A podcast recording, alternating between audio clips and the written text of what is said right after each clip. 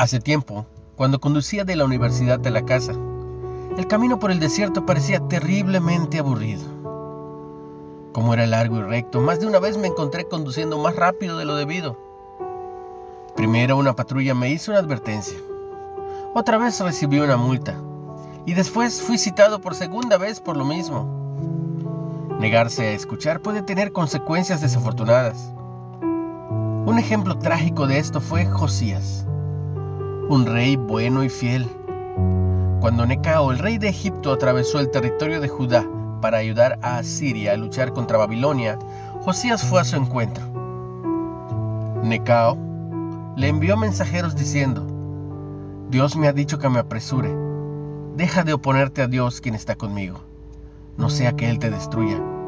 Ve la historia en 2 de Crónicas 35. Dios realmente había enviado a Necao, pero Josías no atendió las palabras de Necao, que eran de boca de Dios, y vino a darle batalla en el campo de Mengido. Ignoró esa advertencia. A eso, Josías fue herido de muerte en la batalla, y todo Judá y Jerusalén hicieron duelo por él. Josías, que amaba a Dios, descubrió que insistir en sus planes y no tomar un tiempo para escuchar a Dios o su sabiduría es muy importante.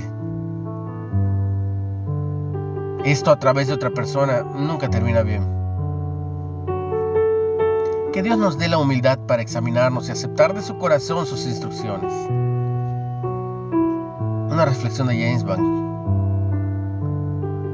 ¿Para qué necesitas la sabiduría de Dios en tu vida?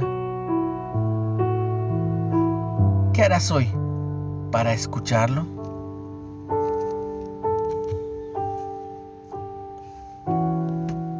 A silencio.